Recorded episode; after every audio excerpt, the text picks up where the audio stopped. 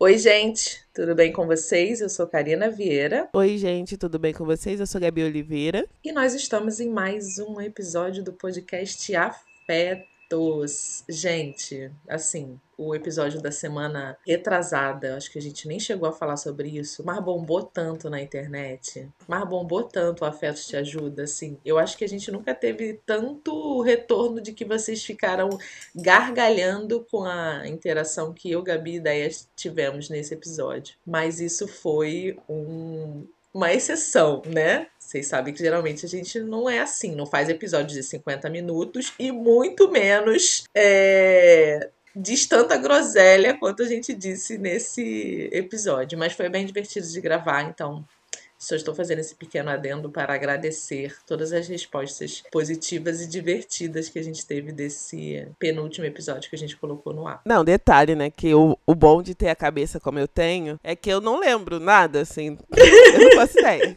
Um amigo meu me mandou uma mensagem também falando: Cara, esse episódio tá demais, não sei o que. Eu, ah, o que, que a gente falou? Qual foi o tema?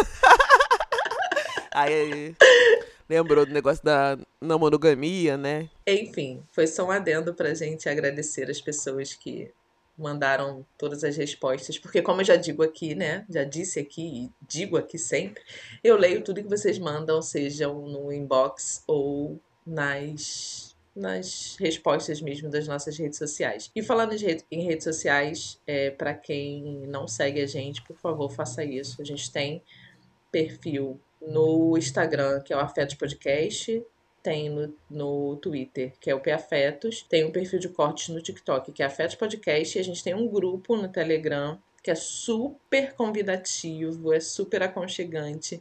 Modéstia à parte, a comunidade Afetos é muito é, acolhedora, essa é a palavra.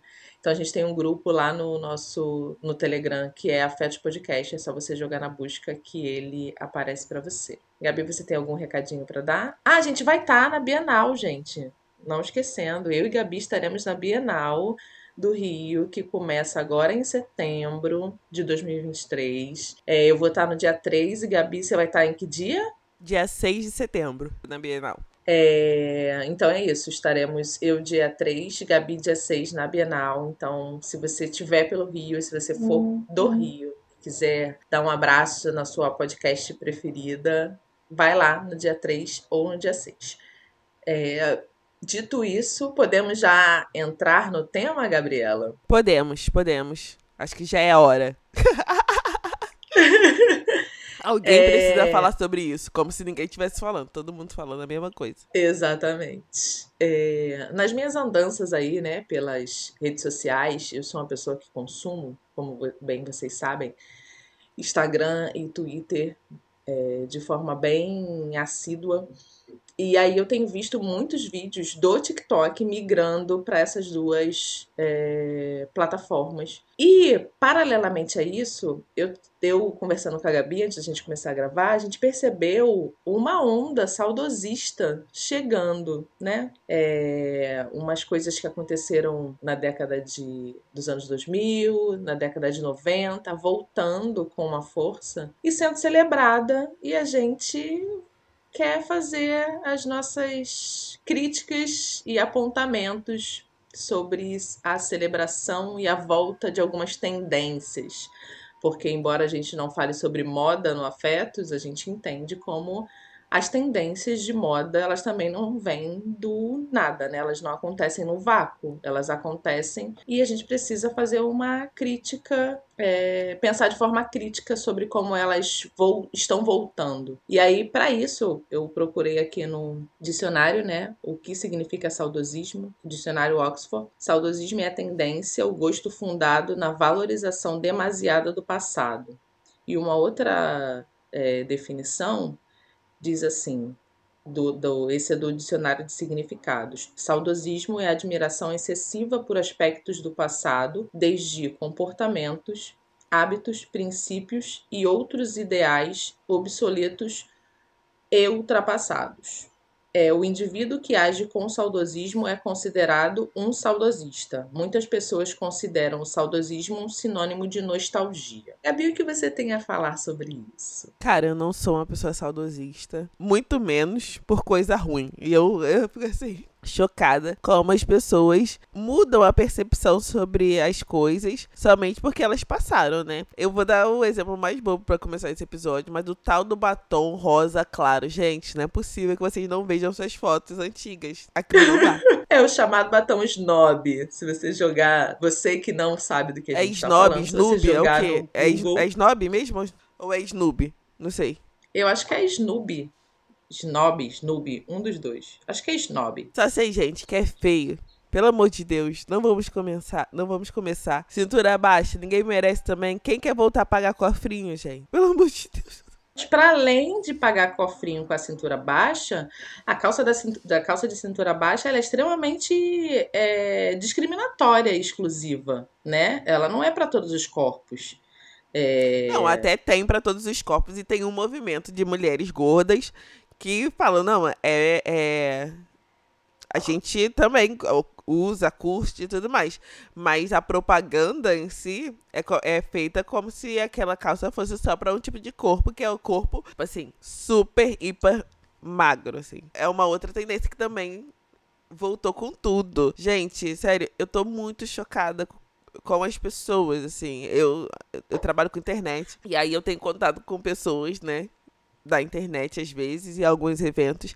E eu tô chocada como as mulheres estão assim secas, secas. A gente não tem noção por foto, gente. Não...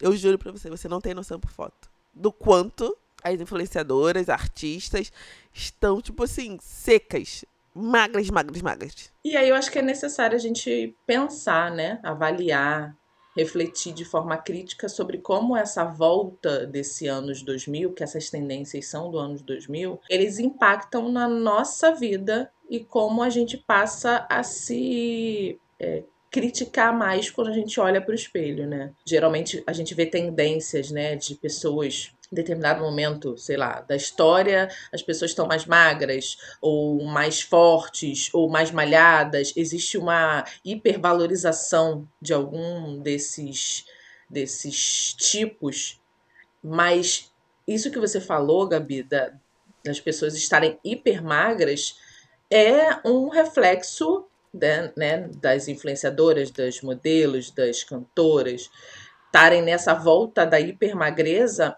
é um reflexo dessa volta dos anos 2000, onde era muito cultuado esse corpo extremamente magro. E aí eu volto para a questão da calça de cintura baixa. Assim, primeiro que é uma calça que deforma o seu corpo. E eu falo isso é, como alguém que usou muita calça de cintura baixa. Muita calça de cintura baixa. Na minha adolescência e no começo da minha vida adulta inteira, eu passei com calças de cintura baixa.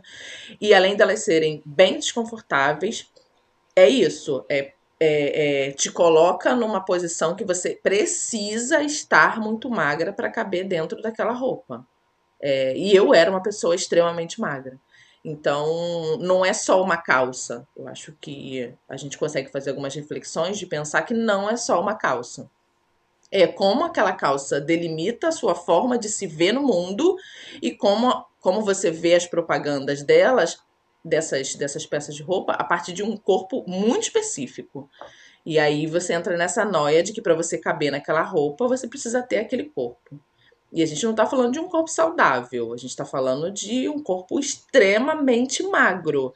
É, eu vi alguns desfiles nas últimas semanas e algumas outras pessoas falando sobre isso, como tem se impressionado com modelos que antes tinham corpos já magros né? Abre muitas aspas aí pelo que eu vou falar, já considerado é, é, comum e normal e padrão. E essas modelos de um tempo, de uns tempos para cá ficaram muito mais magras, assim, tipo, é, a nível de parecer que a pessoa está com alguma, eu ia falar alguma doença, mas não sei se doença cabe aqui. Enfim, que ela não está saudável que de alguma forma ela aparenta não estar saudável. E eu acho que a gente precisa ter esse olhar sobre as coisas que estão voltando. E aí, antes da gente começar a gravar, a Gabi falou sobre um doc específico. E aí, outro saudosismo que não é dos anos 2000, né? Porque 2000 já, já não era mais o auge, mas essa coisa do documentário da Xuxa, né? E esse. Ai, lembrei da, da apresentação do Criança Esperança, que entrou a Eliana, a Angélica e a Xuxa, e as pessoas ficaram, ai meu Deus, que lindo, que, que revolução, que.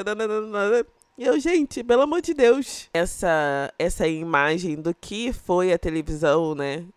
Até muito pouco tempo atrás, deveria causar vergonha pra gente não uma ideia de que a gente queria voltar naqueles tempos. Eu acho que eu tenho um ranço nesse negócio de saudosismo por causa disso também. Outro dia eu tava conversando com alguém e aí a pessoa falou: Ah, eu queria viver naqueles tempos onde a gente tinha fazendas. Imagina uma fazenda. Aí eu, minha querida.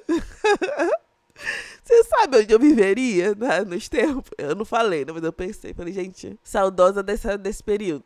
Sério mesmo. A pessoa não faz um mínimo de, de reflexão. Então, como eu percebo que todos os anos anteriores, principalmente se tratando de população negra, é, e de grupos minoritários, né? As pessoas da comunidade LGBT, etc. Os, os, os anos anteriores tendem sempre a ser pior do que os anos de agora eu não tenho, não sou saudosa. Claro, né, que a gente tem uma história antes, né, da escravidão, é, da invasão das, da, das Américas e tal, mas essa história a gente não sabe tanto. Então, assim, a recente eu não tenho saudade de nada. É, quando você trouxe essa coisa do doc da Xuxa, eu não vi o documentário, mas eu acompanho outras pessoas que fizeram muitas críticas ao documentário e que me fizeram abrir os olhos para quanto ele era pro, é, problemático, né? Inclusive dessa falta de autorresponsabilidade da Xuxa em colocar a culpa na empresária dela sobre tudo que ela fazia de ruim.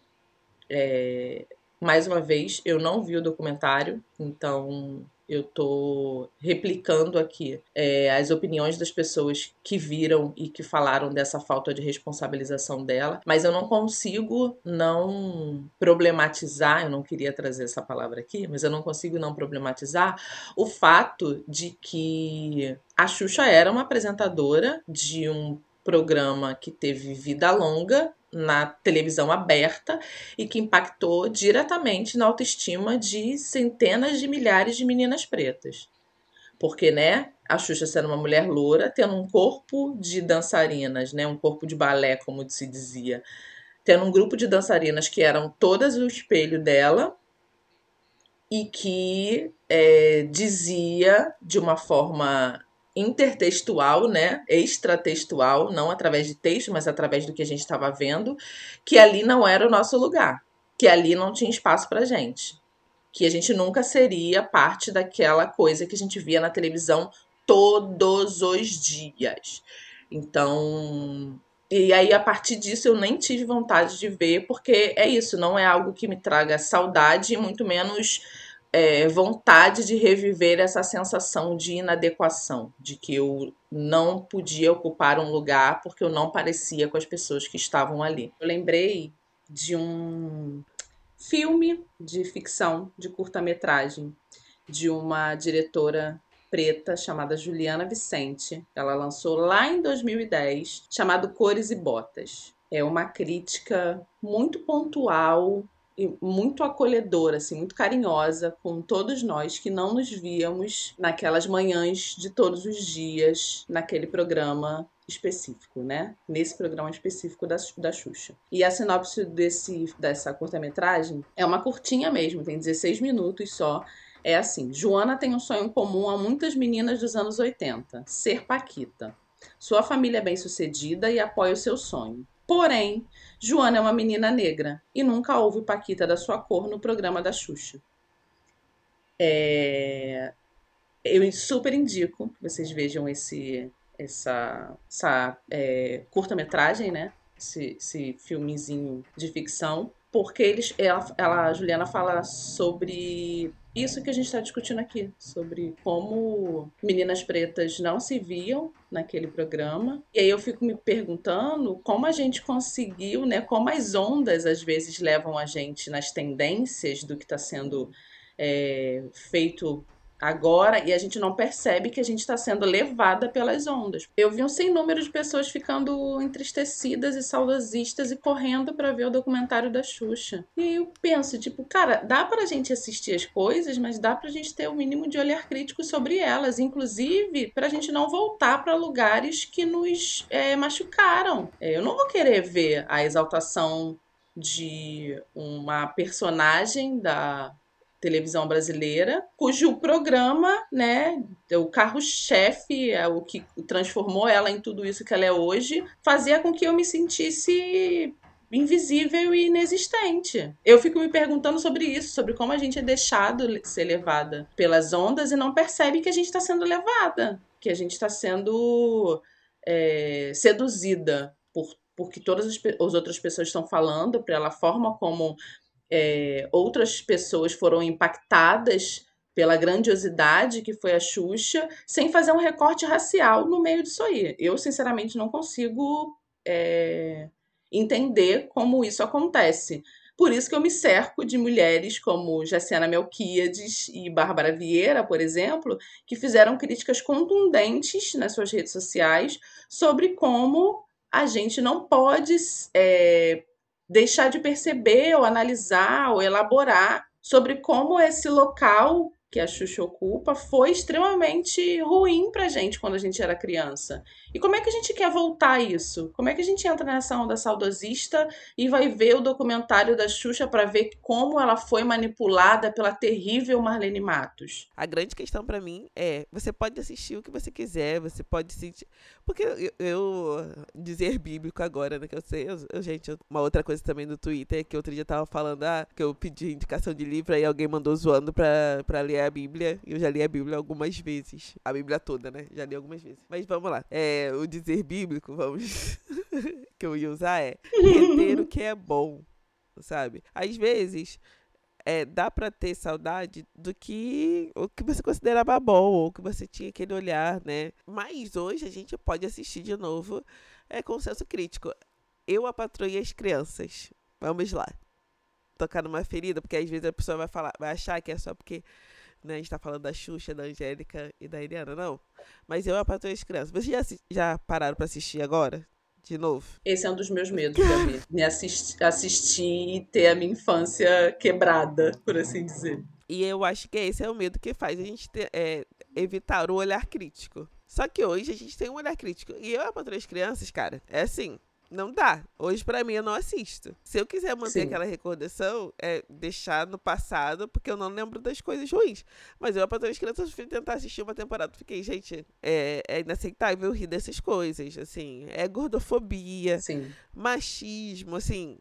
Não é uma coisa a, é, fruto do seu tempo. Porque, ao contrário de Eu, a Patroa das Crianças, quando você assiste Um Maluco no Pedaço, que é uma série até mais antiga, você vê que é, os roteiristas já tinham preocupação de combater discursos como eh, discursos machistas, discursos é, discursos racistas, né, e etc. Então assim, eu não gosto muito dessa coisa só do, do resumir tudo a fruto do seu fruto do tempo. Ah, Leio Monteiro, Monteiro Lobato era fruto do tempo dele. Não, tanto que tinha gente que já estava lutando contra o sistema escravocrata e o Monteiro Lobato estava defendendo. Então assim, Sim. entendeu?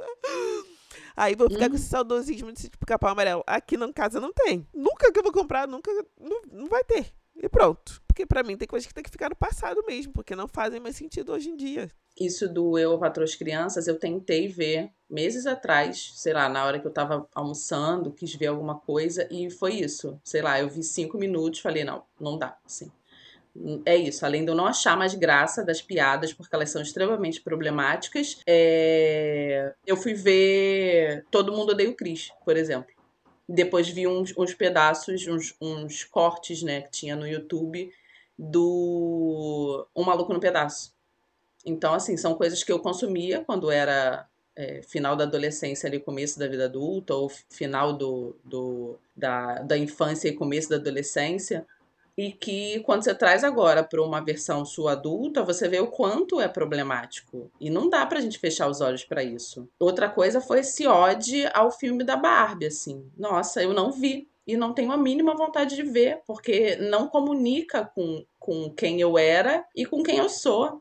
É, ah, mas algumas pessoas podem dizer, mas o filme traz mensagens de não sei o que. Eu não quero ver, assim. Não é algo que me desperte curiosidade de ver, porque me remete a um tempo onde todas as bonecas eram cultuadas a partir de uma coisa que eu não era. A maioria das bonecas, né? Porque a, a, Areta fez, Areta Soyombo, fez um, uma, um tweet dizendo que na época da, da Barbie ela tinha saudade da boneca da Thaís Araújo e a Thaís Araújo é, replicou esse tweet dela, dizendo que ela foi realmente a assim, foi um sonho para ela ter visto como boneca. E a boneca foi comercializada e não chegou na minha bolha quando eu era criança, nem quando eu era adolescente. Eu só fui saber da existência dessa boneca agora, quando a Areta fez esse tweet. Porque a Areta também é bem mais nova do que a gente. Sim, sim. Exato. É, mas eu não sabia da existência. Mesmo que eu fosse adolescente, na época que a Areta era criança, ou mesmo que já estivesse entrando na, na fase adulta, quando ela era criança e teve acesso a essa boneca da Thais,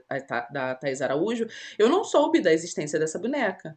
Então, é, são. E isso enquanto a Barbie era extremamente massificada, tá? A gente vai falar de indústria, né? A Barbie é uma boneca a nível mundial, a empresa é mundial, é diferente de, sei lá, uma estrela que de repente deve ter sido quem fez a comercialização da, da boneca da Thais Araújo. Mas, enfim, é para a gente ver o que a gente consome também. E de que forma o que a gente consome impacta em quem a gente é. é essa coisa de revisar algumas coisas, né? Ver algumas coisas que eu via quando eu era criança e ter esse impacto negativo é porque hoje a gente tem um olhar que é muito mais analítico das coisas, né? A gente tem um olhar que é mais crítico sobre as coisas e que é um olhar que é necessário, assim. A gente não está no vácuo, a gente é altamente impactado pelas coisas que cercam a gente, sejam na televisão, se você consome muita televisão, seja através dos seus amigos, dos seus familiares, do seu trabalho. A gente não vive numa ilha e vive apartada de todas as coisas. Então, de uma forma ou outra, você vai ser impactada em menor ou maior grau sobre as coisas que estão acontecendo ao seu redor, isso no micro e jogando isso para o macro. E aí eu trago agora um ponto muito sensível que eu conversei com a Gabi antes da gente começar a gravar esse episódio, que é a volta dos cabelos alisados, a volta do alisamento dos cabelos. É, e eu digo que é muito sensível porque eu acho que em algum episódio do Afetos a gente já falou sobre isso, e isso tá longe de ser uma crítica a mulheres pretas que alisam, mas a gente precisa pensar por que a gente faz isso. Eu consigo falar a partir da minha perspectiva e de quem passou quase 10 anos da vida alisando o cabelo, acho que foi dos 13 aos 23 que eu passei alisando o cabelo, porque eu não suportava meu cabelo da forma como ele é.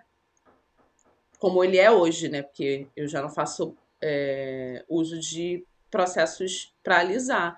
Durante 10 anos da minha vida, eu tive minha cabeça ferida, que saía aquela água que era extremamente nociva, porque além de ser muito fedorenta, fazia machucados horrorosos na minha cabeça, com produtos químicos que a gente não sabia os impactos que aqueles produtos tinham na nossa cabeça. E era uma neura tão grande que a cada 15 dias eu tinha que alisar o cabelo. Assim. Quando a raiz do cabelo começava a crescer, não importa se o dinheiro tivesse contado. O preço do alisamento, do alisante que eu comprava na farmácia, tinha que estar separado. Porque é isso, eu não queria, eu não conseguia ver o meu cabelo, eu não conseguia lidar com o meu cabelo da forma que eu me era. Então, não é só eu aliso o cabelo porque eu acho mais prático de cuidar Tem mais coisa aí. E eu acho que é necessário que a gente olhe mais a fundo sobre isso também. É, Karina, por isso que, desde aquela época, muita gente já se levantava para combater a ideia de que é, cabelo natural era moda, que a gente não deveria encarar assim. Por quê?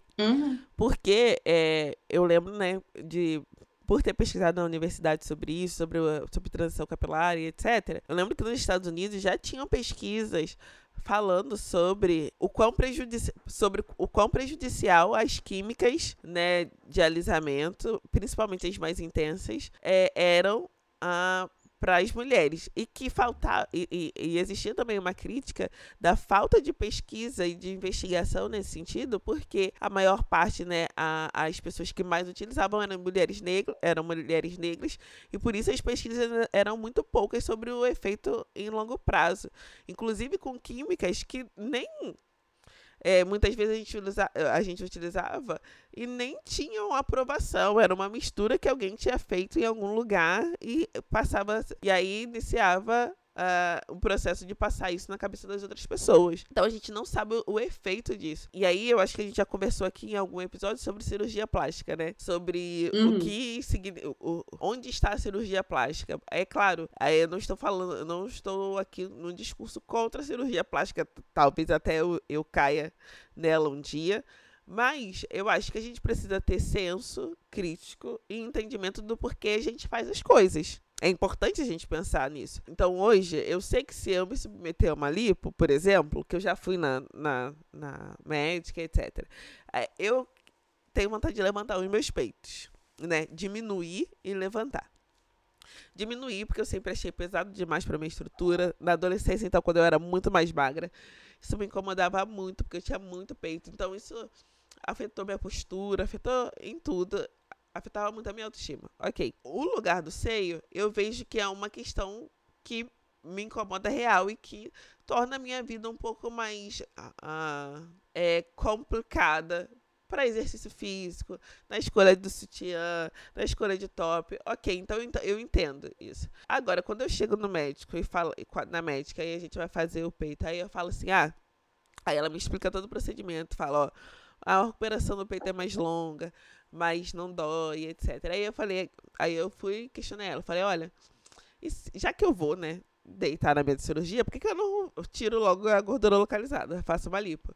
Aí ela falou, tudo bem, se você é da sua vontade, a gente pode fazer, você tem pouca gordura, mas saiba que você, a, a dor da lipo é uma dor intensa depois. A recuperação é rápida, mas a dor, a dor é intensa. Por quê? Porque você vai estar tá mutilando seu corpo. É botar dois, o tubo dentro da sua, dentro da sua barriga, lá dentro da sua pele, pra puxar a gordura. Eu sei se eu vou fazer ou não, não sei. Mas eu sei que eu, nesse caso da lipo, eu só faria por uma pressão externa, por uma influência externa. E aí, quando eu falo do quando a gente fala do alisamento, muita gente fala sobre a liberdade, né, de você usar o seu cabelo como quiser. Mas a gente também tem um episódio aqui sobre o que é ser livre. Se você está fazendo porque simplesmente você quer, porque você gosta de mudar e etc. Ok, porque a gente às vezes gosta de botar trança, gosta de com o cabelo solto, às vezes você gosta de escovar. Agora, se você está fazendo sobre recair numa ideia, num ideal, né, que vai sendo vendido às vezes até de forma muito, muito pouco explícita, muito implícita, sabe? Se é por isso, eu acho que você deve se preocupar, porque é isso, você vai estar passando uma química forte, no geral, é, na sua cabeça, no seu couro cabeludo, e que você precisa entender que, que isso, toda ação gera um efeito, e se você está ok com isso, vai seguir em frente. Mas se não, se é só algo externo que está te influenciando, eu acho que vale a reflexão. Você falou de pressão, e eu acho que é muito isso. Quando a gente está falando de processos que são agressivos, que de alguma forma é, mutilam a gente ou transformam a gente em algo que a gente não é, tem muita coisa por baixo, né? Tem uma autoestima ferida, tem uma, uma sensação de inadequação, tem uma vontade de ser parte do todo, tem uma necessidade de se sentir pertencente a um grupo, tem uma vontade de sair da invisibilidade, de ser visto, de ser apreciado, de ser desejado, de ser gente. Acho que é isso quando a gente chega num ponto de se mutilar, né, de fazer uma transformação radical, como no caso dos alisamentos, por exemplo, e aí mais uma vez eu trago um local que eu vivi, a minha cabeça ficava extremamente machucada. Muito machucada, assim. Tinha noites que eu não conseguia botar a cabeça no travesseiro porque saía aquela água que grudava tudo, que me machucava, fazia feridas na minha cabeça. Mas nas fotos eu tava linda. Olha, meus cabelos esvoaçantes, minha, meu cabelo até a cintura, balançando sem que eu precisasse colocar uma toalha quando eu era criança. Então, a pressão que isso tem, né? A pressão, que às vezes não é falada, é o que você falou, Gabi, às vezes não é explícita. Às vezes está ali nas entrelinhas. E a gente vai sendo é, inundada, né? A gente vai sendo inundada por essas pressões e, e começa a se questionar mesmo. Ah, mas se eu fizesse isso? Ah, mas se eu alisasse meu cabelo? Ah, mas se eu fizesse uma cirurgia de rinoplastia, porque esse meu nariz é muito redondinho, né? Eu acho que tá na moda mais um nariz arrebitado. Ah, mas e se eu juntasse uma grana e fizesse uma lipo? Porque essa gordurinha aqui na minha barriga me incomoda muito. E mais uma vez eu trago o fato da gente ser crítica sobre o que a gente quer. É, a gente não vive no vácuo, a gente não vive apartada da sociedade.